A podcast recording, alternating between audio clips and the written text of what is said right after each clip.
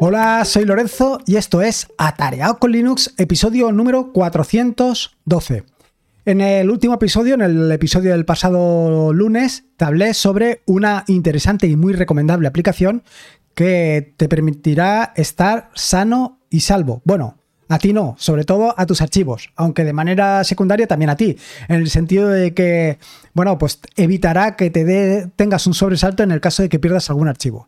Básicamente te estuve hablando de una herramienta, una herramienta que te realiza copias de seguridad incrementales eh, de forma periódica para que tengas todos tus archivos a buen recaudo. Y no solamente esto, sino que además tiene una característica muy interesante que es que te permite recuperar los archivos de forma selectiva. Es decir, no solamente te permite recuperar el último archivo, sino que te permite recuperar el archivo en el pasado que tú consideres. A lo mejor el que hiciste hace cinco horas o el que hiciste hace dos días y así sucesivamente. Es decir, se trata de una herramienta fundamental. Y para completar el círculo, para redondear esta operación, pues qué mejor que tener aquí al propio desarrollador de la aplicación.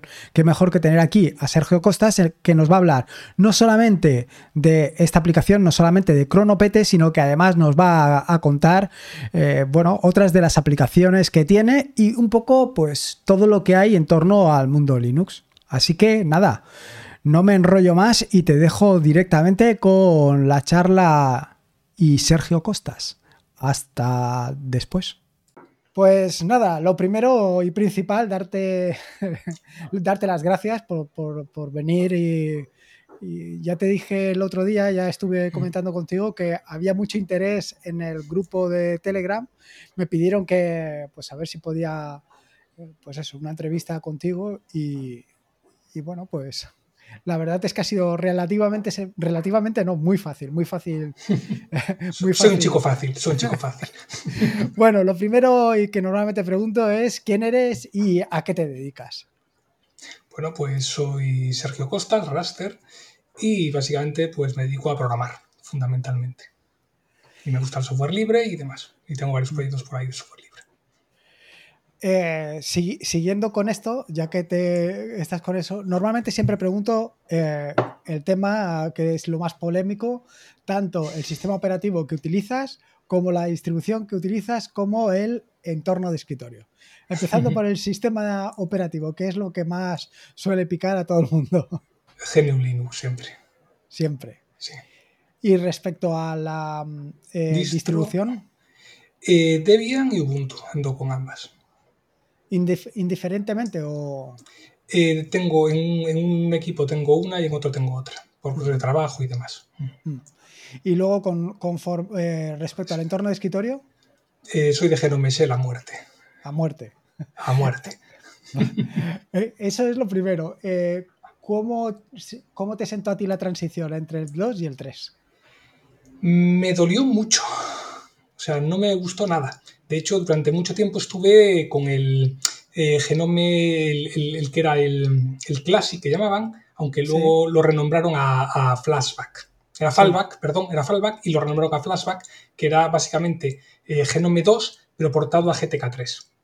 Eh, pero luego, por una serie de circunstancias, no sé qué, no sé qué problema tuviera, tuve que cambiar a Genome Shell y entonces dije, bueno, pues como no me gusta como está, voy a hacer un par de extensiones para adaptarlo a como a mí me gusta. Entonces le añadí una que te da las, como este, te añade las categorías de aplicaciones en el menú de actividades, que ya es, que ya solo con eso ya se vuelve mucho más usable en mi opinión, y un par de chorraditas más, y ahora estoy muy a gusto con él. ¿Y no has pasado por eh, lo que hizo este Canonical, por Unity? No me gustó, no. personalmente no me, no me convence mucho. Es, mm. eh, o sea, bueno, mm, por más que nada porque fue casi a la vez que Genome entonces mm, era un cambio muy brusco y no me gustaba por eso. Entonces yo prefiero tirar de con Genome Shell, de hecho hoy en día es, es con preextensiones, eh, de hecho. o sea, prácticamente lo utilizas tal y como sale de caja, no le pones más extensiones ni nada. Sí, sí, le pongo extensiones. Vale, pero quiero decir, las dos esas, las dos que tienes, pero no muchas más. Eh, sí, le añado también, por ejemplo, para. Sí, sí, varias más. O sea, tengo eso, esa la de la de aplicaciones, la de fondo de escritorio, la de cross de mm. escritorio, el doc dash to, doc para tener un doc debajo, para lanzar rápidamente. La de eh, como es em, los, el status notifier, están los iconitos arriba a la derecha que te dice el status y demás, este tipo de cosas. Y algunas más por ahí, mm, un puñado más. Sí, no, más que nada era por si lo utilizabas, porque hay gente que le gusta el rollo vanilla, que no quiere añadir ninguna extensión y utilizarlo. ya. y luego la siguiente es eh, como te dedicas al mundo. Bueno, me, me, adelanto alguna pregunta, pero ya que estás con el rollo del mundo de la programación y estás con JavaScript, para las extensiones de NoMesel, ¿cómo veis la llegada, la, llegada de JavaScript al escritorio? Es eh, agridulce. O sea, reconozco que el JavaScript actual no tiene nada que ver con aquel JavaScript de hace 10 años, que era tan limitante y demás. Hoy en día es un lenguaje bastante serio. Hmm. El problema es que obviamente, en mi opinión, tiene esos detallitos que sí que necesita por compatibilidad hacia atrás, y que a mí no me convence mucho. Por ejemplo, detalles como eh, los bucles, eh, el, in y el off, esa diferencia que en Python, por ejemplo, no existe. Por ejemplo, lo comparas con Python y esos detallitos dices, en Python está bien hecho, en JavaScript no. ¿Pero por, qué? Por la compatibilidad hacia atrás. Otro detalle, el tener que usar LED, aunque es cierto que tiene alguna ventaja, pero que hoy en día en un lenguaje moderno haya que usar LED para, o bar para crear una variable nueva, es un poco raro. Eh, otro caso también así, otra que me parece, es el detalle de eh, las, eh, las, eh, las, propiedades de las clases. Hmm. Si una, es una propiedad no existe, no es un error, sino que se considera no definido. Claro, entonces, si cometes un error al teclear, no te da un error de ejecución y eso te puede meter unos, unos bugs tremendos que no, y que no es forma de descubrir. Pero claro, es todo por compatibilidad hacia atrás, es el problema. Y, yo, o sea, a mí me pasó un poco como a ti con, el, con toda la migración. Desde, bueno, yo pasé por todos, ¿no? Yo pasé por Unity, luego salté a NoMesel. Eh, a, mí al principio pues no lo terminaba de ver y luego eh, lo que llegué a una conclusión, a lo mejor quizás absurda, de que JavaScript representaba una gran oportunidad para traer a todos los desarrolladores de frontend y de backend de JavaScript a este mundo, en tanto en cuanto es relativamente sencillo adaptarse a él. Luego no ha sido tanto así, pero bueno.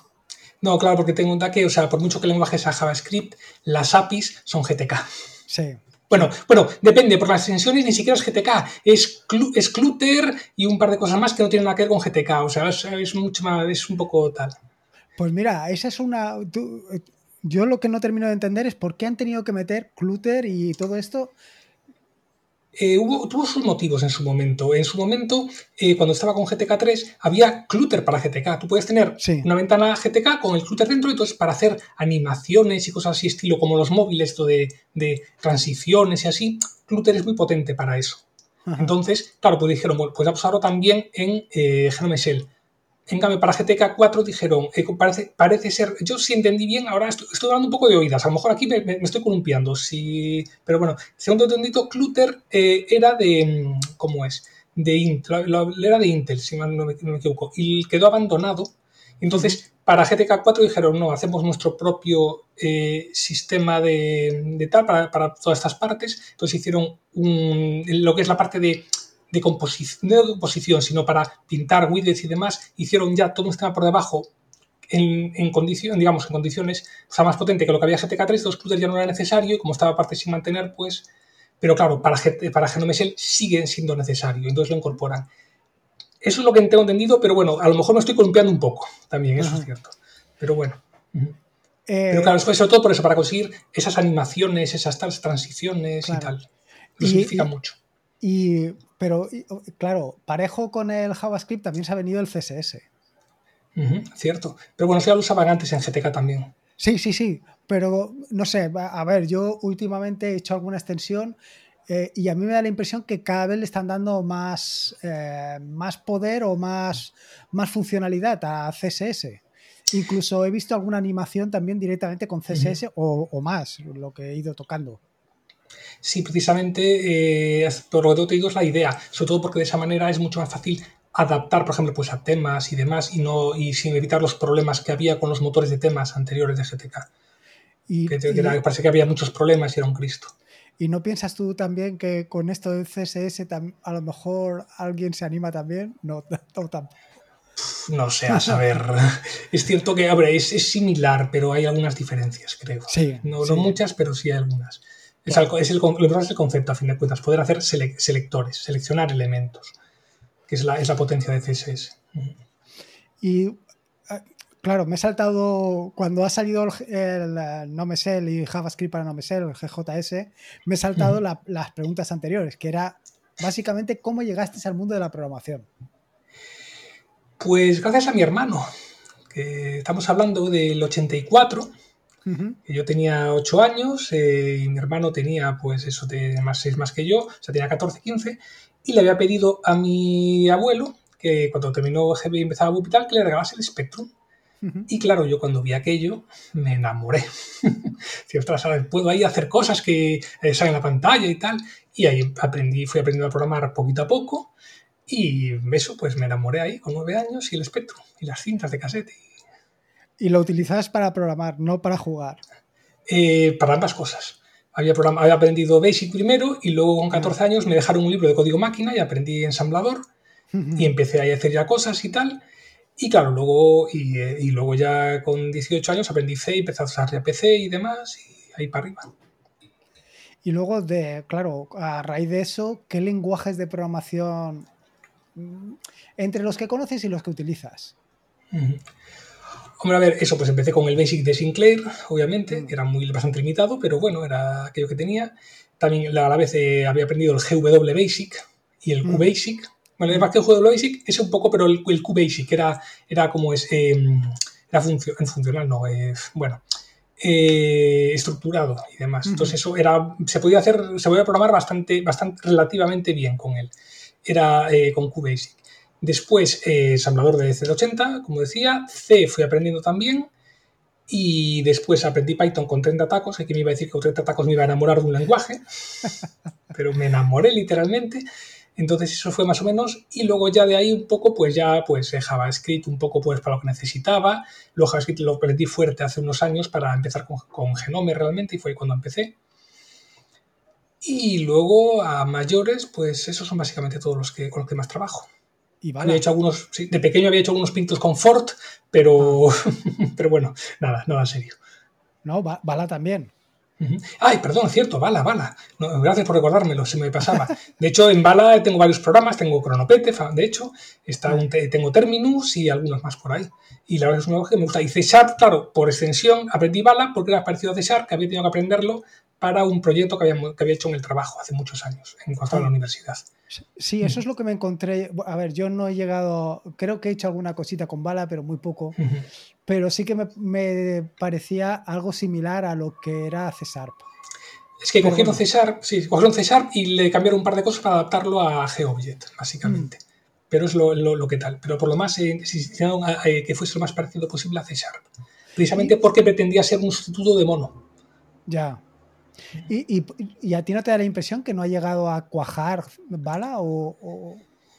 Eh, me parece una pena realmente, porque es muy mm. práctico para hacer eh, para trabajar con GeoBjet y demás, es, muy eficiente, tiene un sistema de objetos, eso, el GeoBjet es un sistema de objetos muy versátil, pero claro, trabajar con C es un peñazo. Yo he hecho algunas clases en GeoBjet y si puedo evitarlo, casi que mejor, casi que mejor, porque eso, eh, al final tienes, es, no es que sea difícil, es pesado.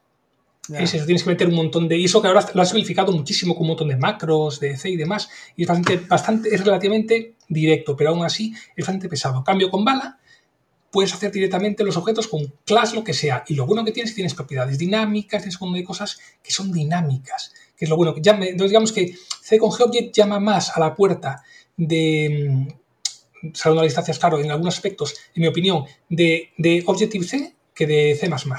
Además es 100% estático. GeoBjet tiene muchas cosas que son dinámicas.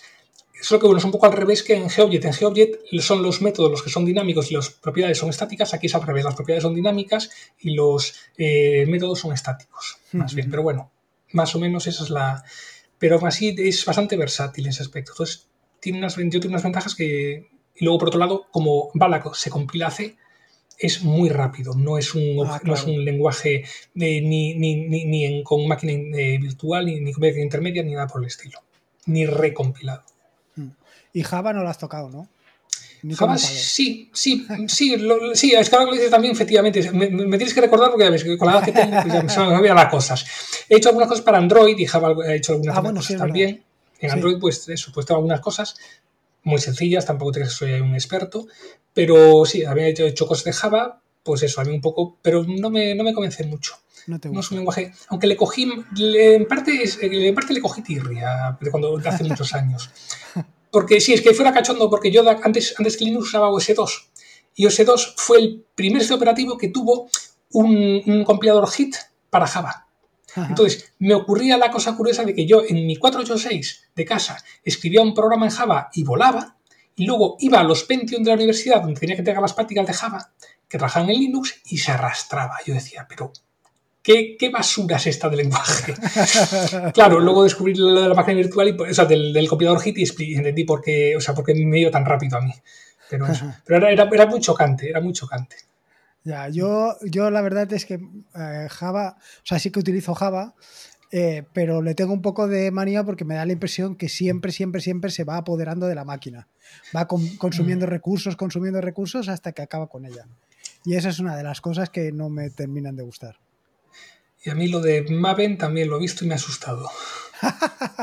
Esto es decir, eh, necesito esta cosita, ¡blom! Necesito esta otra cosita, ¡blom! Necesito esta cosita, ¡blom! Ahí, y al final te queda un, un mazacote tremendo y dices, Dios mío, no sé yo.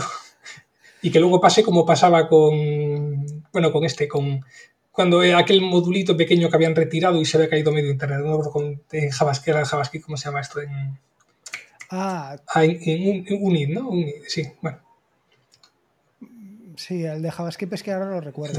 Bueno, no recuerdo cómo era, pero vamos, que ves que como alguien, como rompa alguno de los, de los módulos, te, te rompe todo. Entonces puedes encontrarte un problema serio. Sí, eso, eso, es, eso es un problema. Y mm, llegados a este punto, Rust, lo has... Rust lo he. eh, estuve. eh, es curioso porque aparte hay un, un detalle curiosísimo. Yo había leído al principio lo de él de que. En el, el propio compila- de que tiene presión de memoria, pero es a nivel de compilación. Y yo no entendía cómo podía ser eso, pero esto que lo dejas ahí medio de lado. Y en ese momento eh, yo estaba trabajando en un proyecto de, de la, de la empresa donde estaba, que necesitaba trabajar con microcontrolador y demás, y teníamos problemas bastante, eh, entonces para, teníamos problemas serios de memoria. Entonces, como tenía que usar mem- memoria dinámica y demás, que no se recomienda mucho un microcontrolador, decidí usar una serie de reglas para gestionar la memoria, pero claro, las implementaba yo en C, era todo C. Pero llegó un punto en que tenía un cachito de memoria que se me había escapado y que no encontraba dónde estaba el problema. Entonces cogí, me hice un programa en Python que me analizaba el código y me decía en qué punto me saltaban las reglas que había establecido de gestión de memoria. Entonces encontré ese bug y dos más que había por ahí perdidos. Y casualmente, unos meses después de haber hecho esto y de usarlo regularmente, se me ocurrió echar un vistazo a Rust a ver de qué leches era lo que hacía. El- el tutorial y me encontré con que las reglas que yo seguía eran justo las mismas que usaba Rust. Los conceptos estos de, de, eh, mm, de propiedad de la memoria, de que la Sí. función que cede y tal, todo eran exactamente los mismos que había usado yo. Entonces me quedé con cara de, ostras, de hecho de, de ahí salió otro proyecto que es Crust, que es un, Ah, sí. un prepro- un preprocesador para C, para- para- que es más genérico que el, que el programita rápido que hice de, de- de Python para, para mí, para el coso. Ajá. Digamos que lo, lo reescribí de forma más genérica. ¿Y no te ha dado por meterte o, eh, con Rust? ¿O Mm. todavía no? El problema es falta de tiempo. O sea, ya eh, tengo otras cosas que me gustaría, pues de hecho ya te digo, empecé, a- empecé un poco, de hecho cuando vi la sintaxis dije, uy, esto parece Pascal. Hmm. Luego dije, más bien, a, ver si va a ser más bien ADA, pero bueno, no, estoy, no tengo muy claro. Pero claro, también la, la sintaxis al ser tan diferente de C me tira un poquito para atrás, por- Ya. porque claro, uno está acostumbrado a. Pero bueno, también es cierto que eso, al final, la parte de la gestión de memoria ya la tengo, ya la tengo aprendida, con lo cual es un trabajo que me ahorro. Sí. Entonces podría, poder- cuando tenga algún rato, me pondré con él, porque de hecho me, me- me apetece ponerme con él. Mm. Sí, la verdad es que un- eso es, alguna vez sí que me han comentado de a ver si hacía algo para Qt y tal, y lo que me tira para atrás exactamente es que conozco todo lo que representa GTK y vaya, me resulta muy sencillo hacer cualquier cosa en GTK y Qt es completamente desconocido para mí. Entonces empezar del cero... Bueno, al final los conceptos que hay debajo son similares. Hmm. Y de hecho ahora, y más ahora que con GTK añadieron algunos conceptos extra que se asemejan bastante a lo de slot y signal y tal de Qt. Pero bueno, claro, obviamente el problema es que tienes que primero en C++, segundo, no es C++ realmente, sino que es este, el meta, el metacompiler de, de, de, Qt, es un C++ extendido, digamos, entonces cuando tienes que aprenderte algunas cosas a mayores, es tiempo al final. Pero yo, por ejemplo, yo hice un proyecto entero para, para una empresa para, en Qt y, hombre, te pones y se saca y se aprende bien. No es tan, no es tan diferente, no, no, hay, no hay diferencias grandes de concepto. Es saber, en GTK lo hacía así, en Qt lo hago así. Y si sabes temas más. Sí, no, es más el rollo de la, eh, ¿cómo se dice? La gandulería, no. La vagancia. la vagancia o, en fin, no sé, no sé, ¿sabes? Es la, pereza, la pereza, pereza, pereza, mm. Exactamente, la pereza de decir, uff, ahora desde cero Sí, como yo con Rust. sí, básicamente. Sí, yo, a, ver, lo de Rust es que me llamó mucho la atención porque es que no recuerdo ahora, lo escuché en un podcast que hablaban sobre, ah, ¿cómo se llama? Hablaban con alguien de, mm, de Red Hat eh, que habían hecho... No. Porque le está aportando, fue el que le aportó, creo que fue el quien había aportado la biblioteca de SVG puede ser, puede ser. Puede ser bueno, a lo mejor estoy, me, estoy, me estoy confiando, pero yo creo que fuera, era, había sido él. Pero hablaban de eso, de toda la, o sea, la, migración que habían hecho a Rust. A mí es que es una de las cosas que más me gustan del tema de GTK, que puedes programar en el lenguaje de programación que te dé la gana. Eso, a mí eso me, es una de las cosas que, pues, que más me llaman la atención porque dices, oye, me apetece hacerlo en esto o a lo mejor me, resulta más cómodo hacerlo en Python por la razón que sea, pues lo hago en Python, ya está. Sí, es gracias a la GeoJet Introspection, que eso lo, habían metido en GeoJet 0 y eso, básicamente toda la, cada función que hacen le añaden documentación que se puede leer automáticamente. Entonces, por, programa, por, programa, te puedes sacar los bindings para cualquier lenguaje automáticamente. Aparece un, un nuevo objeto, te lo sacas automáticamente. Y entonces ya tienes los bindings para cualquier lenguaje estático y dinámico. Es lo bueno que tiene. Es casi, de hecho, es que GeoJet es casi un sistema de componentes, podemos decir. Eso realmente es una de las cosas que más, más, me llaman. Y luego otra cosa que siempre me resulta muy curioso es el editor con el que el editor que utilizas habitualmente para programar. Codium. ah, vale. Codium. Es la versión, eh, digamos, sin, sin, telemetría de VS Code. sí, sí, sí, sí. Entonces eso, prefiero usar eso, no me apetece que me envíen ningún tipo de telemetría, pues uso Codium, que tiene esa ventaja. Mm. Es el código que tiene publicado Microsoft, que es el que no tiene telemetría, pues compilado desde ahí. Mm. Mm. La verdad es que a mí me es muy cómodo. Hay gente que dice, uff, es muy pesado, pero la verdad es que como hasta hace café con leche, pues yo sí. cantado. Sí, sí, sí, la verdad es que, bueno, yo creo que muchos de los, de los, ¿cómo se llama? De los editores que salen últimamente eh, te permiten mediante complementos hacer cualquier cosa. Entonces, no sé, a, mí que es pesado, eh, Eclipse me resulta más pesado. Sí, la verdad es que sí. Entonces, no sé. Eclipse también era muy pesado. Claro. Luego, eh, a ver, he estado viendo, he estado curioseando todas las aplicaciones que tienes por ahí. Y sí que he visto que algunas las tienes en paquetería de, pero lo que yo te iba a preguntar era sobre las paqueterías que no son tradicionales, sobre App Match, Snap y Flatpak. A ver ahí qué, qué opinión pues, tienes. A ver, eh, tiene sus ventajas y sus inconvenientes, obviamente. Yo soy muy clásico, entonces por eso tiro con Dev. Mm. De hecho, precisamente por. Bueno, Dev, RPM y. O sea, tengo. De hecho, o sea, es que tengo un programita que me genera los, paquetes automáticamente. Porque precisamente lo que hace eso, me crea, una, me crea un contenedor con sistema operativo concreto para el que voy a hacer y dentro me compila todo y demás. Así nunca hay, no hay problema con, librerías y demás. Porque a veces mm. tiene un problema de que hacías un paquete dev para, yo qué sé, Debian Seed y la gente lo metía en estable y no funcionaba correctamente porque aunque se suponía que la biblioteca, la que fuese, era la, misma, la, la misma mayor, pues no iba a tal. pues por algún motivo raro. Entonces, de esa manera ahora se compila con la, con la correcta y para adelante, que es un poco lo que hacen también los generadores de, de para Snap y me parece que, que, Flatpak también lo hace. Snap sí seguro, porque lo he trabajado con él, pero con Flatpak creo que también, pero no estoy del todo seguro. Entonces, de esa manera no hay problema. Pero, eh, claro, yo soy, eso, como digo, soy más clásico de eso porque me ocupan menos y demás.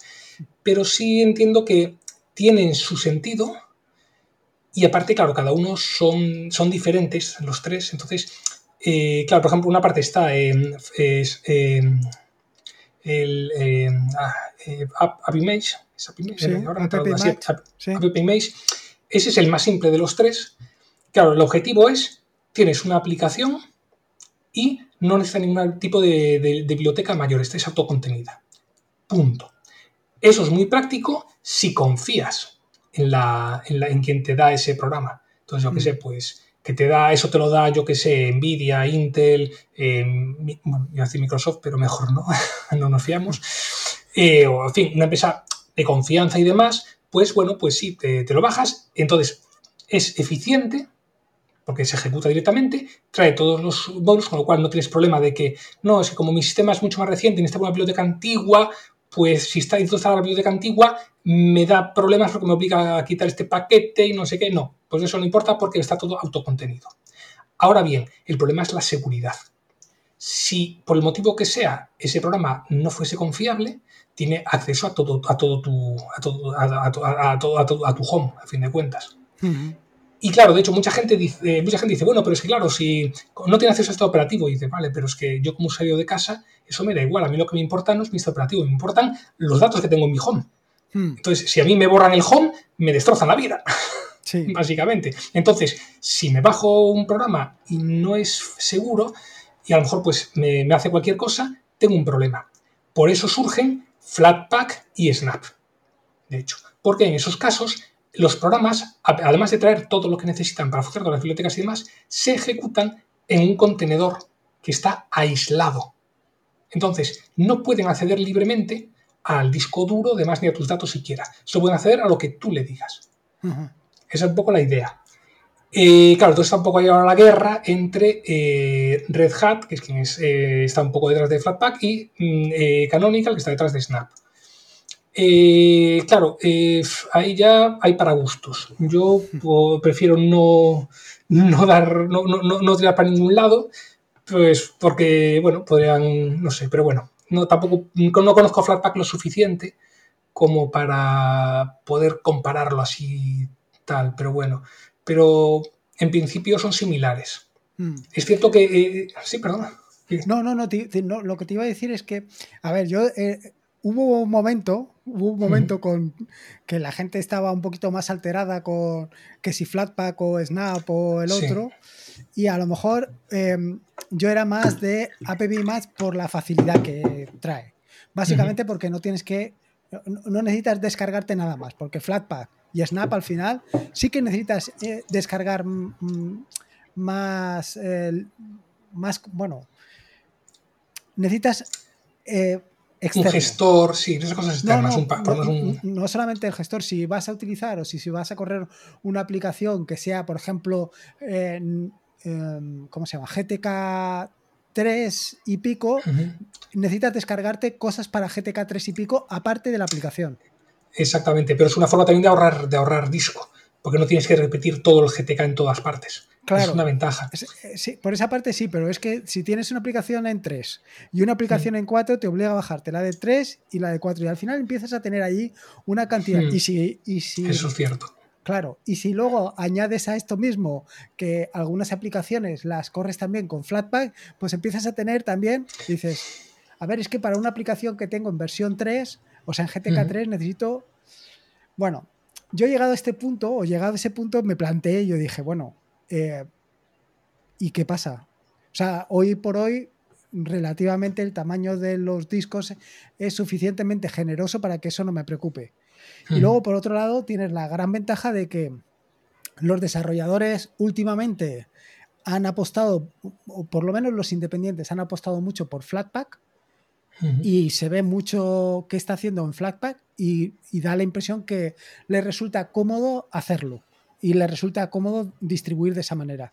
Y luego, por otro lado, Canonical ha hecho por su lado esfuerzo en traer aplicaciones que nunca jamás en la vida hubieran llegado aquí, o por lo menos de manera fácil, ¿no? Y, entonces al final digo, oye, pues las que estén en App Match, en App Match, las que estén en Flatpak, en Flatpak, y las que estén en Snap, en Snap. No hay por qué decantarse por uno o por otro.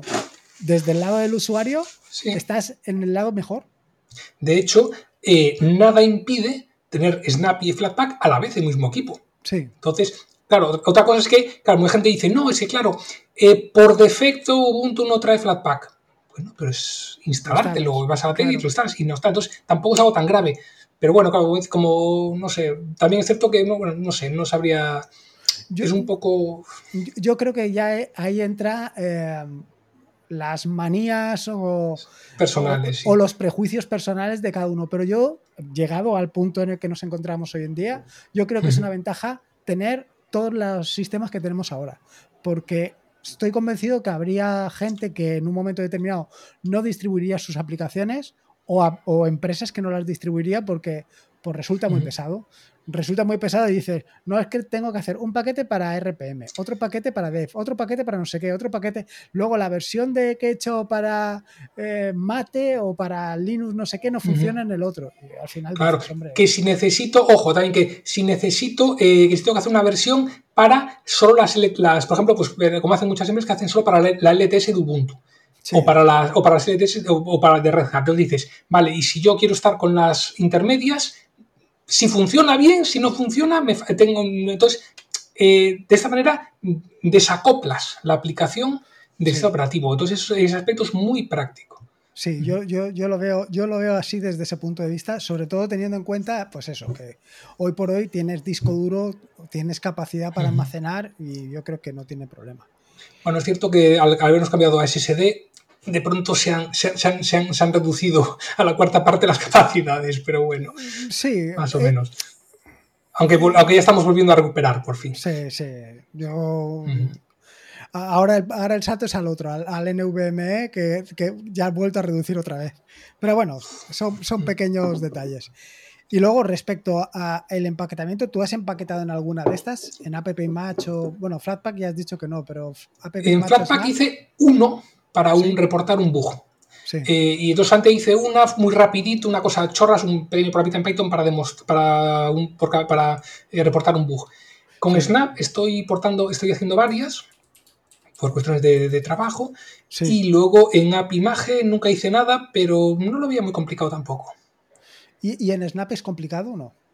No, es bastante fácil. Te haces un ficherito eh, como es, con una serie de definiciones, diciendo, pues, eh, va, eh, me bajas el código fuente de aquí, me lo compilas con mesón, con tal versión, no sé qué. si quieres, si hay que hacer alguna cosa rara, puedes, digamos, saltarte la, lo que hace por defecto, añadir tú comandos de copia tal archivo en tal, reemplázame esto dentro del archivo con set, cosas así en caso de todo algo, pero en general es bastante directo. Incluso puedes coger y decirle, como necesito tal biblioteca, tal biblioteca, en vez de compilarlas yo, me baja los, estos dos paquetes de Ubuntu, por ejemplo, y ya y lo metes ahí dentro. Y te ahorras también tal. Bastante cómodo. Creo que Flatpak hace algo parecido, pero ya te digo, la única vez que lo hice fue una cosa muy rápida para un detallito, para un, reportar un bug, y no, entonces tampoco puedo hablar mucho de ello. Entonces prefiero no, no, pisar callos. no, no, yo es que tengo, bueno, tengo tanto curiosidad por hacerlo porque hasta el momento no, lo, no he tenido oportunidad de, oportunidad, no, tiempo de hacerlo y, la verdad es que sí, la verdad es que sí que quiero hacerlo. Tampoco me pareció difícil mucho, ya te digo, que no profundice, era eh, Flatpak, o sea, no me parece muy difícil tampoco. No, yo creo que una persona que tenga un poco, unos mínimos conocimientos, o sea, si alguien programa, no tiene ningún problema en, empaquetar con, con ninguno de los dos. Y luego, llegados a este punto, ahora llega el momento de, que eh, hablar sobre tu libro, sobre las aplicaciones. Porque tienes ahí un, buen montón de aplicaciones y además de, las más diversas. La, yo creo que de la primera y la que escribí ya hace un puñado de tiempo sobre Cronopete. ¿Cómo se te ocurre esa aplicación? Pues se me ocurre viendo una vez en Ars Técnica, hace muchos años, un reportaje sobre el Time Machine de Apple. Entonces, cuando vi el concepto de usar enlaces duros para hacer copias de seguridad, me explotó la cabeza. Es decir, o sea, esto, o sea, y cómo funciona la aplicación de eso, te sacaba la copia y demás, te entonces, como con, entonces podías hacer eh, copias diferenciales, pero cada copia seguía siendo autónoma. Podías borrar una copia anterior sin que, eh, y la copia siguiente, aunque era diferencial, seguía siendo autónoma y entonces no, no, no, no perdías. No es como, a ver, voy a rebobinar que si no estoy liando a la gente. Típico, normal, si haces un backup, lo normal es decir, me copio todo, boom, entonces ocupa lo que ocupe. Y cuando me hago una nueva copia, me la hago en otra carpeta y me ocupa el doble. Claro, eso es un problema, porque se ocupa una burrada cada copia. Entonces, existen las copias diferenciales, que es, yo saco una copia completa y luego la siguiente copia es solo lo que ha cambiado entre la anterior y esta. Problema, no puedo borrar la copia completa, porque si no, solo tengo las diferencias en el otro y digo, ¿y ahora cómo recupero lo que no había cambiado entre una y otra? Entonces, la idea que usaba Time Machine es copia todos los archivos, primero una carpeta, es la primera copia, crea una segunda carpeta y los archivos que no han cambiado hace un enlace duro al archivo de la otra carpeta, con lo cual los datos son los mismos, están compartidos entre, es, solo un archivo, pero están ambos, en ambas carpetas a la vez, digamos. Y si borras la carpeta vieja, no desaparece el archivo porque todavía queda otra referencia en la otra carpeta nueva. Entonces, de esa manera, puedes borrar copias antiguas sin, ningún problema, sin que afecte a las copias nuevas, pero sigue siendo, o sea, tienes la ventaja de eso, de las copias independientes, porque cada puedes borrar cualquiera y no y el resto siguen, funcionando, pero tienes la ventaja de las copias diferenciales porque una nueva copia no ocupa lo mismo que la anterior, sino solo ocupa lo que haya cambiado. Entonces, ese concepto, más lo de sacar una copia cada hora y permitirte con una interfaz sencilla volver atrás y adelante en el tiempo y recuperar, fue decir, esto es justo lo que necesitamos en Linux porque es lo que nos falta. No tenemos una copia de seguridad que sea fácil para la gente de la calle. Para eso, pues, si, si, si, si, eres, si trabajas, eh, si, si, eres muy friki, pues sí, tienes varias por ahí, pero son muy complicadas de utilizar. Porque tienes, tienes muchas opciones, tienes mil cosas, entonces tienes que ponerte con calma de, pues a ver, configuro esto, configuro lo otro, lo demás allá. No es cómodo para la gente de la calle. Entonces yo quise, pues, va, pues esta sí que es una idea, pues vamos a implementarla, hacer una copia, de hecho, Cronopetes, la, es Time Machine para Linux, literalmente. Y esa fue el, como surgió la idea, básicamente. cuánto tiempo la, llevas manteniendo ya? Pues unos 10 años, que fue 2012 más o menos. ¿Y, la, migración entre versiones eh, ha sido duro o no? O sea, entre, mm. me, refiero entre versiones de distribuciones, de, entre las distintas versiones de Debian, entre las distintas versiones de Ubuntu. Precisamente para eso me hice el programita este, el de... Ah, eh, eh, para, hacer, para, para, empaquetar, que decía antes, porque de esa manera, eh, bueno, eso por una parte, por otra, como es para trabajar en bala, hice autobala, es otro programita que simplifica mucho el generar proyectos en bala también. entonces, es como CMake o como Meson Ninja, pero es declarativo en vez de imperativo. Tú no le dices, me compilas esto de esta manera. No, tú le dices, en esta carpeta hay iconos, en esta carpeta hay un programa, en esta carpeta hay páginas de manual. Y el sonido se encarga de, esto tiene que ir al directorio, tal, y a la vez me genera los ficheros para los paquetes RPM, dev y demás. Entonces, con, eso más el empaquetador que hice que usa contenedores, puedo generar, eh, en un momento puedo generar los paquetes para todo de forma automática. Yo le digo, ala, empaquétame ese directorio que es donde está el proyecto. Lo dejo ahí 10 minutos y ya tengo los paquetes para todo automáticamente. Entonces, de esa manera no me supone un problema. Precisamente lo hice para ahorrarme todo ese problema. Ah. Y, luego, en, ¿tú lo has metido en alguna tienda? O sea, eh, a ver, en tiendas de, por ejemplo, la tienda de software de Ubuntu. No, no lo he metido en ninguna. En ninguna. Siempre Pero ninguno de mis programas si alguien quiere empaquetarlos, pues estupendo. De hecho, algunos que sí, sé que están en Debian directamente, pero yo los, yo no tengo. eso. No, bastante trabajo tengo ya. Ya, ya, ya, no, no, no, simplemente, o sea, es más por curiosidad, porque yo sí que he conseguido meter, conseguí meter una aplicación en la, una o dos, no me acuerdo, en la tienda de software de Ubuntu y fue, fue un rollo. sí, fue un dolor, fue un dolor y nos, y gracias a que me echaron una mano desde gente de Canonical que llegué a conocer para que entrara. Si no, yo creo que no hubiera entrado nunca jamás. Entonces, no sé, me parece o sea, me parece muy complicado, me parece muy complicado eh, eh, el, entrar. Al igual que ahora con, con NoMesel, subir la extensión a la página de extensiones de NoMesel es una cosa súper sencilla y encima que lo revisan súper rápido y cualquier cosa te dicen, eh, aquello era un dolor. Ya, pero también es que hay, yo, que hay, poca, hay poca, poca gente que pueda que, se pues, esté dedicando, supongo. Darán un curso de personal. No, lo sé, no lo sé. La, verdad es que yo lo he comentado últimamente porque el de no me sé, a mí me tiene loco. O sea, yo eh, mm. últimamente. Sí, yo, alucino, yo alucino lo rápido que van. Sí, sí, además enseguida te corrigen y además dices, este tío, ¿cómo se ha dado cuenta de esto? Que, son cosas mm. que, que yo nunca hubiera pensado que alguien se iba a fijar. Y luego entran a cosas de detalle, por ejemplo, bueno, quiero decir, cosas de detalle supongo que lo tendrán estandarizado y lo tendrán en un checkbox para ir comprobando lo que, hmm. lo que es y lo que no. Pero, por ejemplo, que tengas un binario en el, en el ¿cómo se llama? En el paquete que subes para evitar historias, pues todo ese tipo de cosas que lo controlen. Y que además. Claro, pero eso puede ser automático, supongo. Eso puede ser automático. Hay cosas que pueden ser automáticas, supongo. Mm, no lo sé, porque a, mí, a mí me lo. O sea, el tío me lo puso y a mí me dio la impresión que era em, lenguaje natural, no que era una máquina que, me había contestado, ¿sabes? Ya, ya. Pero bueno, también, también hay que tener otra cosa en cuenta. A ver, yo supongo que también en, en, la, en la tienda Canonical tendrán muchas más peticiones que en extensiones de Genome. Supongo que también influye mucho. Puede ser, puede ser. y aparte, no es lo mismo revisar una sesión que suele ser una cosa pequeña que en una aplicación grande puede tener más. Entonces, claro, hay que ver ambas cosas, supongo. Sí, sí, no, no, sí. Sí, por ese lado. Y luego, otra de las aplicaciones que tienes ahí es eh, uy, espérate, Create Launcher. ah, sí, esa, sí, esa la hice rapidito, fue para una tontería. esa para, pero ¿qué es? ¿Para, para hacer lanzadores?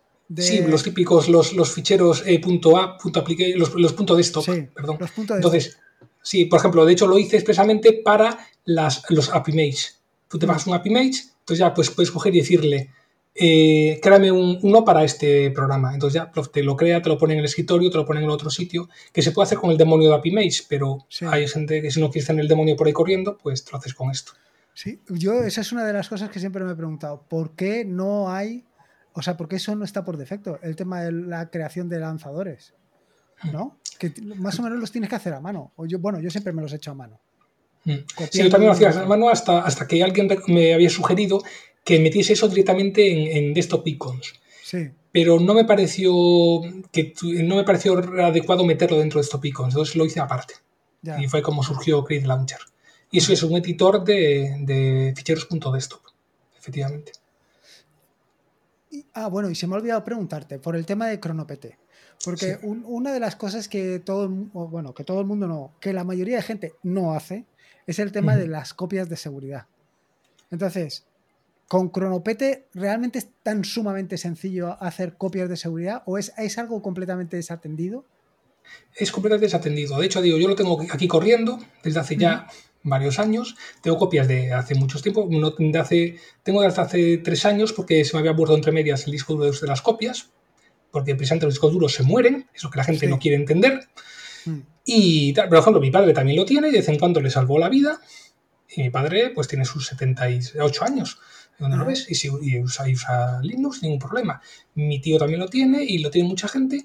Y, lo bueno que tienes es eso, es que tú te lo instalas, le das, o sea, le instalas y dices, úsame este disco, y si no le dices nada más, por efecto te copia todo tu home.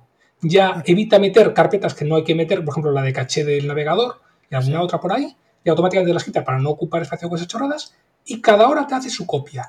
Cada después, en las copias que sean de más de un día, te dejas eh, solo una, una, por día. Y más de, y, al cabo, y las de son anteriores a un mes, te dejas solo una por semana. Pero no tiene sentido andar ahí y tal. Que se te llena el disco duro, va eliminando copias viejas para meter las nuevas, etcétera. Todo automático y desatendido. Y en algún momento tienes que recuperar alguna cosa, vas, vuelves y te lo vas, vas, vuelves atrás en el tiempo, donde quieras, y la restauras. De hecho, más de una vez lo típico de, ay, borré aquello, a ver si tengo el de la semana pasada, y ahí lo tengo. Y o sea, que al final no es algo que uses todos los días, pero cuando lo usas es muy agradable saber que tienes ahí la, la copia de hace una semana, de hace un mes, de hace incluso un año.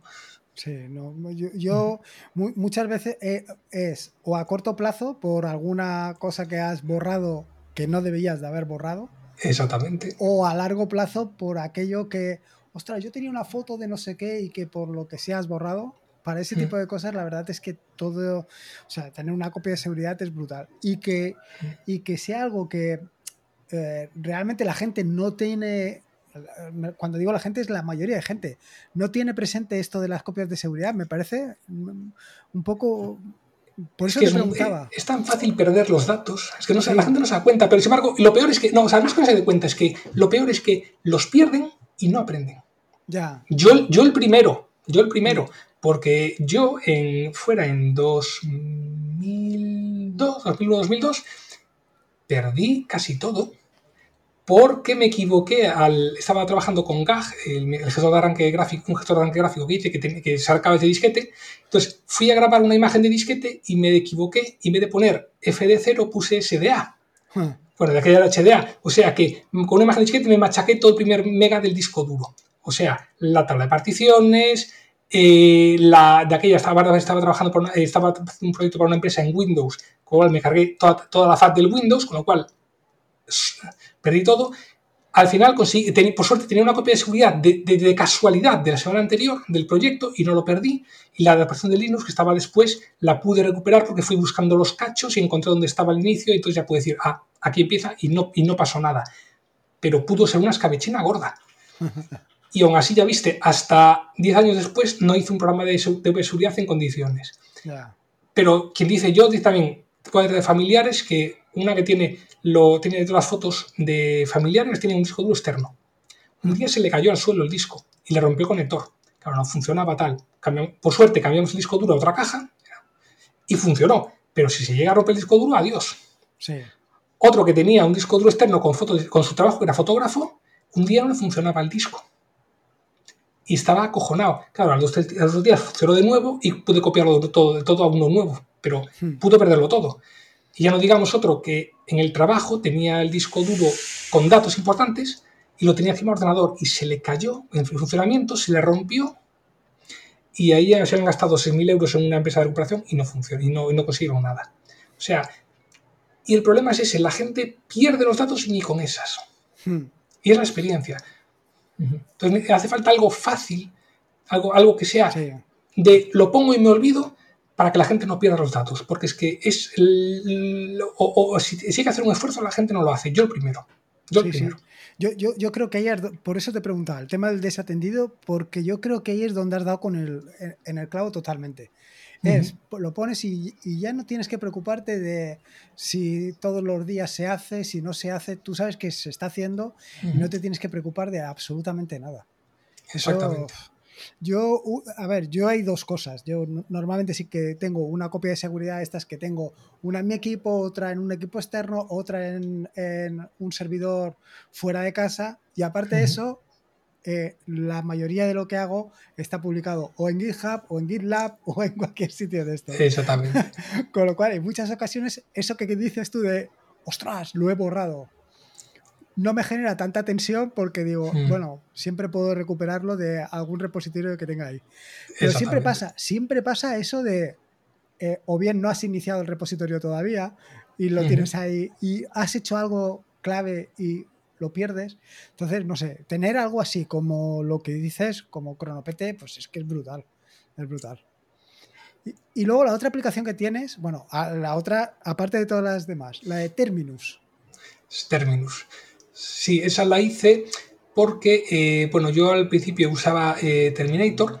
Sí. Que, porque me permitía, eh, como es, dividir una, ventana determinada en, dos y demás, esa en varias. Y un buen día descubrí Wake, Wake, que es un terminal, un drop-down, sí. que entonces, claro, o te das a cualquier tecla y plof, te baja. Pero claro, solo un terminal con pestañas. Y dije, claro, y, entonces, si quería poder dividir en, en ¿cómo es? En, en tiles, tenía que usar eh, Terminator. Si quería el otro, quería otro. Eh, tenía, si quería el, Pop-Down, tenía que usar Wake. Y yo quería tener ambos. Pues cogí y dije, bueno, pues eh, con casinos y furcias, podía vender, y ya está, y me lo hice. Y entonces me hice una, eh, un terminal que tiene tiles y además el, sistema de Wacket, en cualquier momento que quiero hacer alguna cosa, F12 y tengo un terminal que se conserva entre, entre escritorios y demás.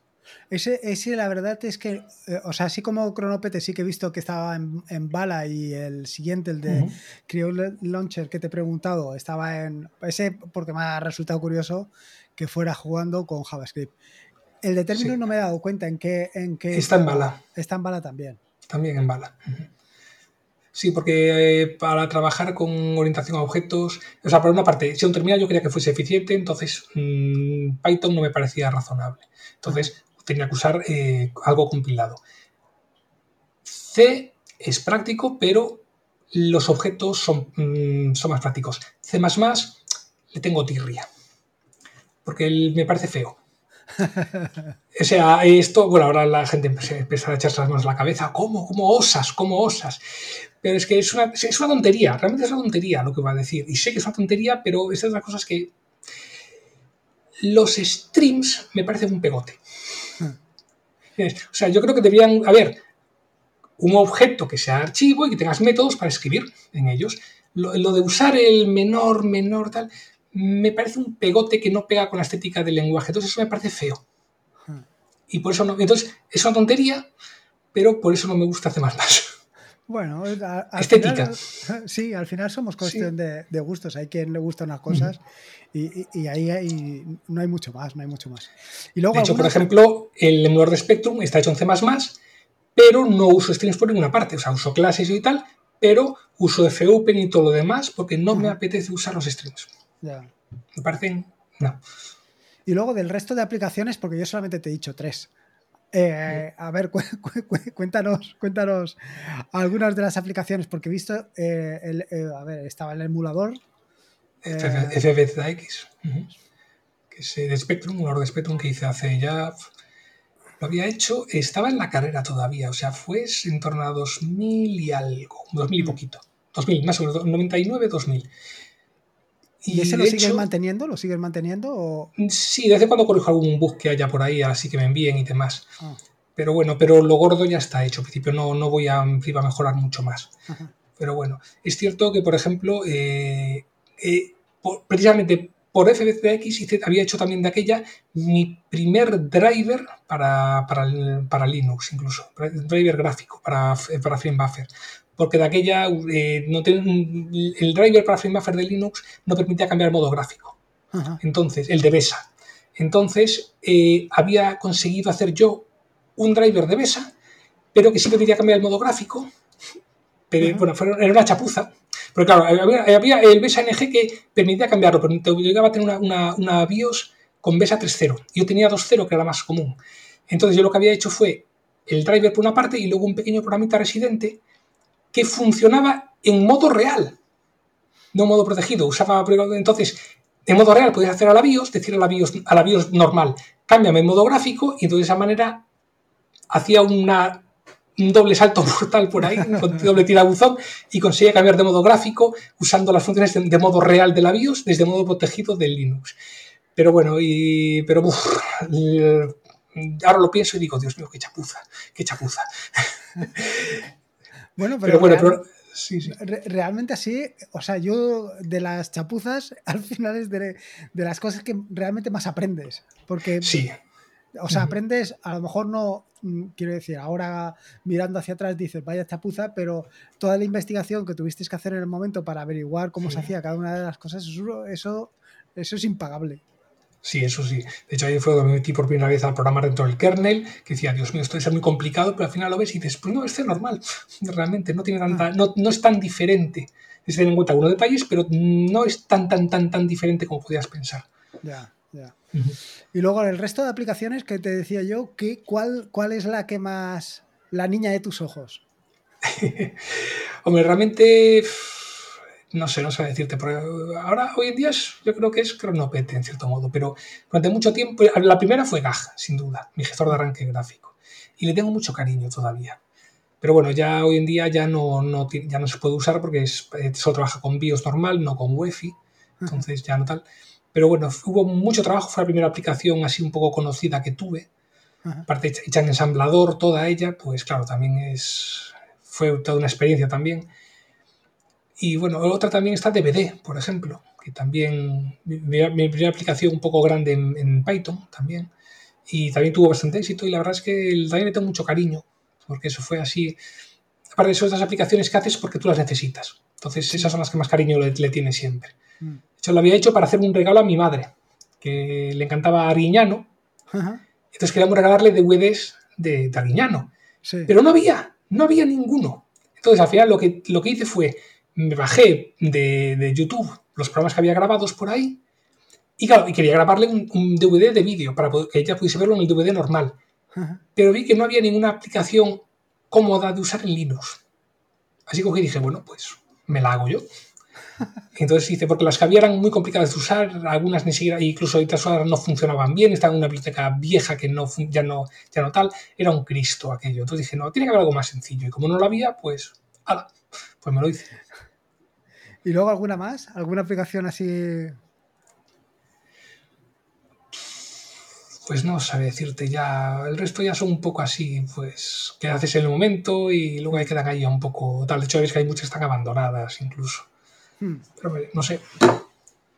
Yo, yo la, verdad es que, y es algo que últimamente voy fomentando cada vez más, es el tema de, la ventaja que tienes con saber programación, aunque sea eh, básico, porque es que puedes hacer cualquier cosa.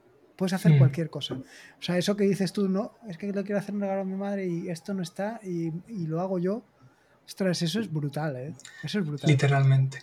Y aparte, o sea, aunque, no se trate tampoco tanto de, de, programación tal, o sea, por ejemplo, eh, macros para el profesor de textos o para la hoja de cálculo, esas tonterías, con saber de mm. cuatro cosas, puedes hacer verdaderas virguerías. Y cuando, recuerdo, por ejemplo, mi hermana, que no tiene perfil técnico, tal, ella sobre todo trabaja en calidad y demás, cuando había ido a un curso de, de macros de Excel, y estaba encantada. Decir, es que ahora lo que antes tenía que hacer yo todo a mano tal, ahora me hago una macro y en nada, pla, ya me ha cambiado tal, no sé qué, no sé cuánto, no sé qué más. Porque realmente, o sea, el final, saber programar, realmente, como dices, es, práctico porque te permite automatizar cosas. Esa es la cuestión, te permite automatizar cosas. Sí, sí. Es la clave. Entonces, cosas que tienes que hacer a mano, te las puedes hacer luego automáticamente. Mm. Sí, hombre, eh, ah, claro, ahí es donde tienes la gran ventaja de cualquier cosa. Todo, o sea, yo sobre todo es el tema de la, los trabajos repetitivos.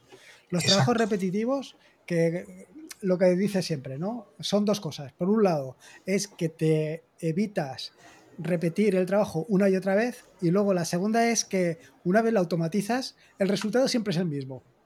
Exacto. O sea, puede ser bueno o malo, pero siempre es el mismo.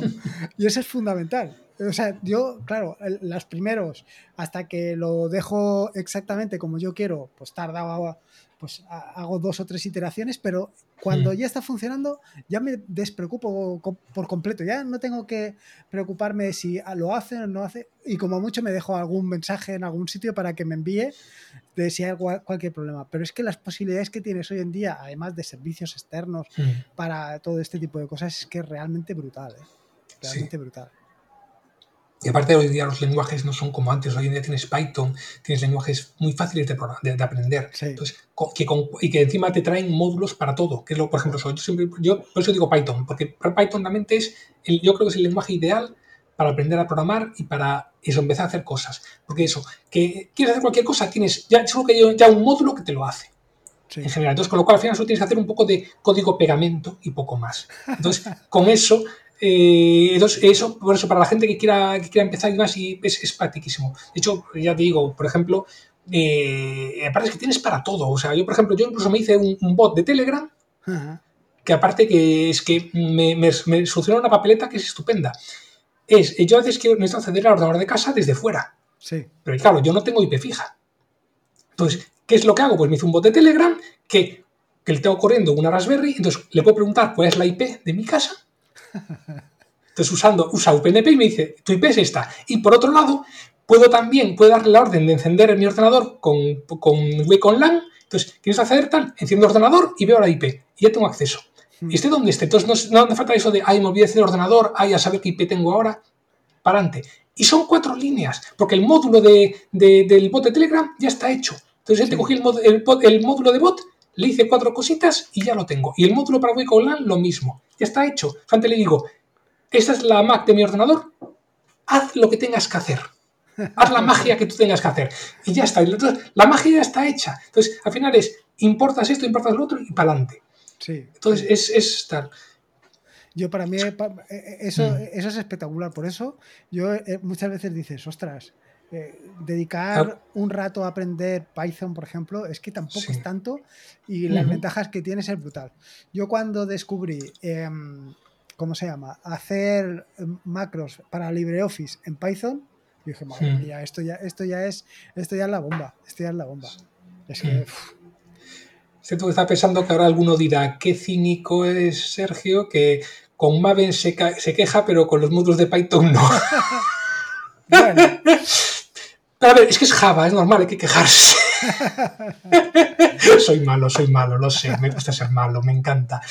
Lo siento, programadores de Java, no pretendo tal, pero bueno, de vez en cuando hay que meterse un poquito. Meteos también vosotros conmigo, que yo os dejo. Podéis meter todo lo que queráis.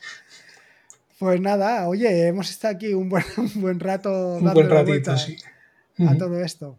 Que mm, te iba a decir dos cosas. Una es, ¿alguien que tú crees que sería interesante que yo entrevistara?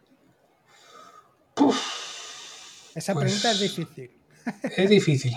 Porque pronto tienes que empezar a pensar y decir, bueno, a ver, ¿quién, quién, conozco? Eh, acuérdate del nombre, porque yo con los nombres soy un desastre encima. O sea, uf, no sabía decirte. Pues nada, tú te lo, te lo apuntas y si te ocurre me lo dices. Yo apunto y te lo digo. Y, ya por último, pues nada, eh, ¿dónde te podemos encontrar? ¿Quién te, pueda, ¿Quién te quiera encontrar? Pues en mi página web, por supuesto, www.rastersoft.com. R-A-S-T-R-S-O-F-T.com. Pues nada. Complicado. Ya lo sé, eso, solo a mí se me ocurre, solo a mí se me ocurre, pero lo que hay. Raster estaba cogida ya. bueno, es lo que hay, es lo que hay. Oye, ¿no te has pensado quitarle las tres W?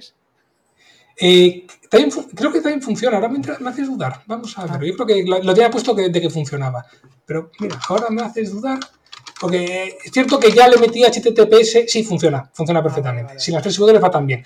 Y, y, con HTTPS también va, con, seguro. Exactamente, eso se lo metí hace un par de años y que ya tocaba. sí, sí. Oye, pues muchísimas gracias y, a ti. Y nos vamos viendo en, próximos, en próximas entrevistas. Muchas gracias. Venga, gracias a ti, hombre.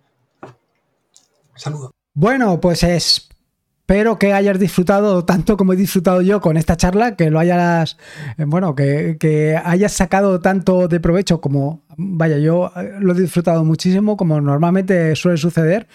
Y Aquí tienes una herramienta, bueno, pues una herramienta fantástica y no solamente una herramienta fantástica, sino también un ramillete de herramientas aparte de todo lo que nos ha contado durante el episodio del podcast. Como te digo, espero que lo hayas disfrutado muchísimo y decirte varias cosas, como de costumbre. En las notas del podcast te dejo un enlace a la página web de Rastersoft, a la página web de Sergio Costas y además te dejo un enlaces a, y algunas menciones a algunas de las aplicaciones que eh, tiene actualmente Sergio Costas en funcionamiento. Pues además de Cronopete, otras como pueden ser Autobala, eh, ¿qué más? Por aquí, bueno, en fin, eh, tienes ahí una gran cantidad de aplicaciones, así que le echas un vistazo y la disfrutas.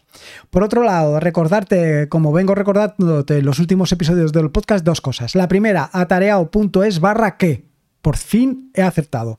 Atareao.es barra que, donde puedes dejarme eh, tus ideas y sugerencias para la nueva temporada del podcast, para la temporada, bueno, no solamente del podcast, sino del proyecto Atarea.es, para la temporada 2022-2023, donde, pues, en fin, eh, se trata de que me digas qué es lo que quieres encontrar en atareao.es en la próxima temporada, eh, qué es lo que te gustaría que profundizara, así que hablara de Python, de Rust, de Bash, de Linux, te trajera aplicaciones de Linux, te trajera desarrolladores de Linux, te trajera a desarrolladores de Nome, en fin, ahí lo dejo para que tú digas todo lo que creas, no solamente de lo lo que es el podcast, que también, sino también de los vídeos de YouTube que eh, puedes encontrar, tanto, bueno, de los vídeos que puedes encontrar tanto en YouTube como en Fediverse, ahí lo dejo, y por supuesto, pues de los artículos que puedas encontrar en la página de atareado.es.